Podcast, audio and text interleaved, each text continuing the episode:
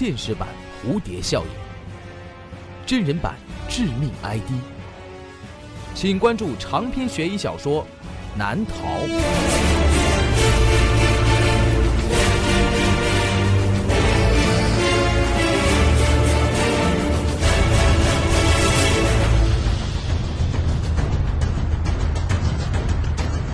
当当、京东、淘宝网上书店均有销售。喂，哎，耿修，怎么你还没到啊？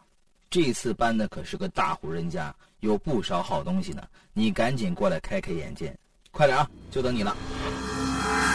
耿秋放下了电话，匆匆忙忙的换好了衣服，来到那栋要拆迁的老式洋楼前。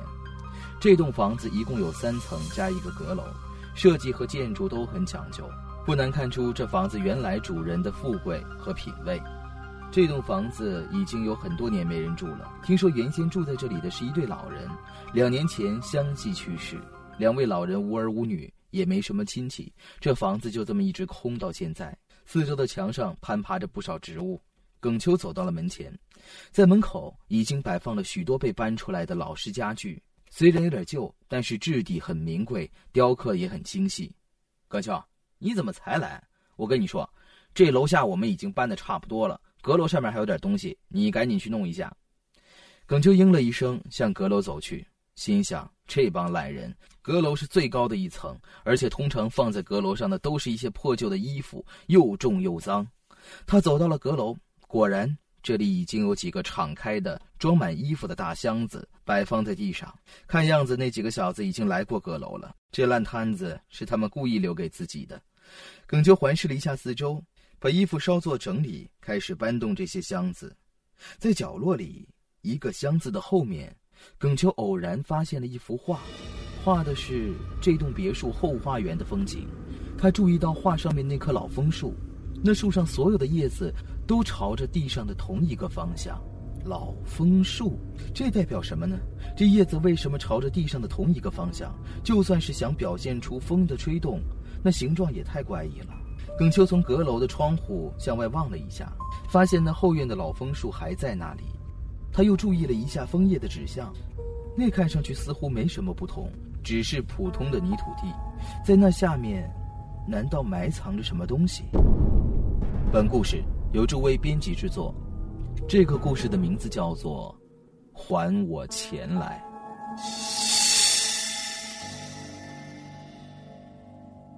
当天晚上，耿秋找了个机会再次溜回来，悄悄的在枫树下面挖掘着。深夜，这院子里静极了。这栋洋楼又是建在距离市区很远的地方，夜里只能听到周围草丛里的昆虫在不停的鸣叫，剩下的。就是夜晚吹动的风，那风吹的这棵老枫树的叶子沙沙作响，还有就是耿秋急促的呼吸，和铁铲在石土中翻动的声音。就在这个时候，耿秋的铁锹好像碰到了什么东西，这东西硬硬的，就埋在地下。他俯下身子，开始用手挖掘，果然，他挖到了一个坛子，这坛子沉甸甸的，很重。耿秋想就地打开这个坛子看个究竟。他举起坛子，轻轻地摇晃了两下，里面发出了硬物撞击坛子所发出的清脆响声。耿秋把坛子放在地上，他把手放在坛子盖上。突然间，一只猫从耿秋的身边窜了过去，耿秋吓得向后仰了一下身子，坐在了地上。他大口大口喘着气，该死的猫，这个时候窜出来，吓死我了！还是先赶紧离开这个鬼地方吧。耿秋站起了身，抱着坛子回家了。到家之后，他打开坛子，果然像他想象的一样，里面有大大小小二十几块金条，还有一些珠宝首饰。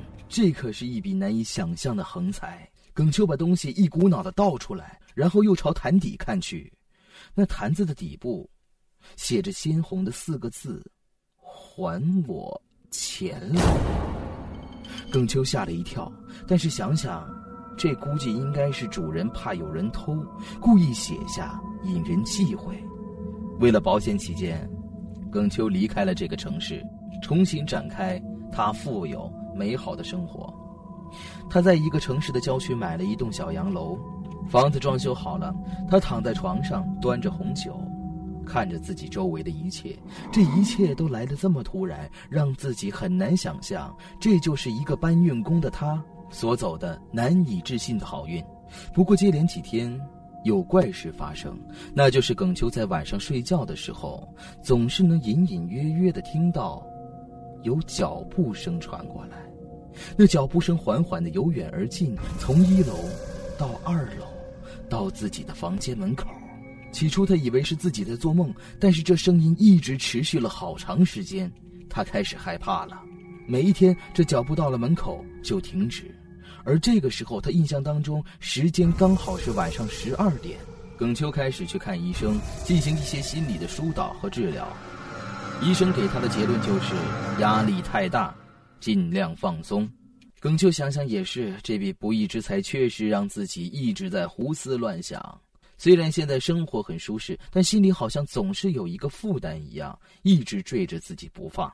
耿秋决定明天就要去报名，然后出去旅游散散心。就在当天晚上，他又听到了那个脚步声，还是在十二点，还是到他的门口，声音就消失了。第二天早上，他醒过来，推开了卧室的门，他发现就在他卧室门口。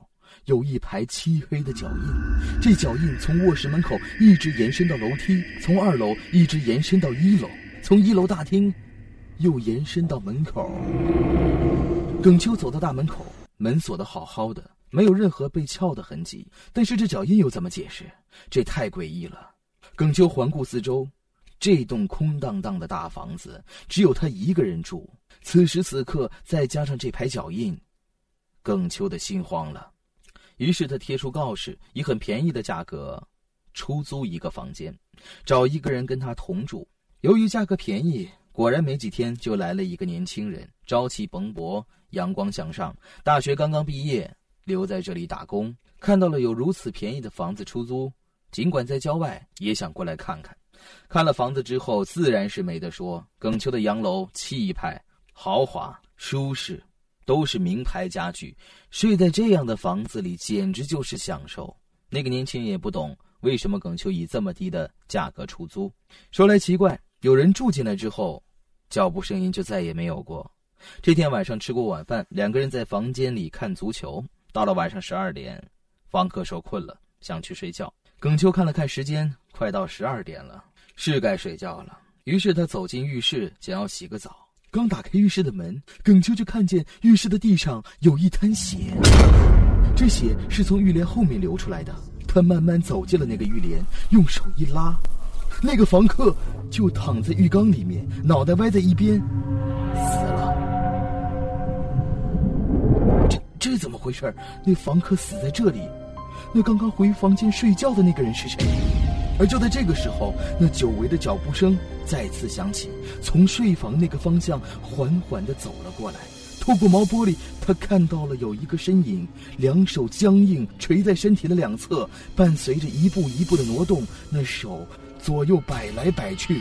耿秋赶紧抵住了洗手间的门。而就在这个时候，浴室里面也传出了脚步声。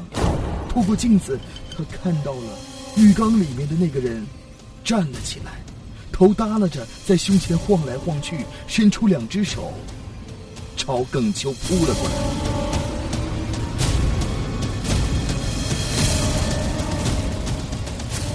两个礼拜后，耿秋被人发现死在自家的浴室里，死因是活活被人掐死的。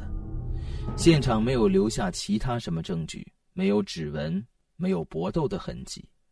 但是在耿秋浴室的镜子上，留着鲜红的四个大字：“还我钱来。”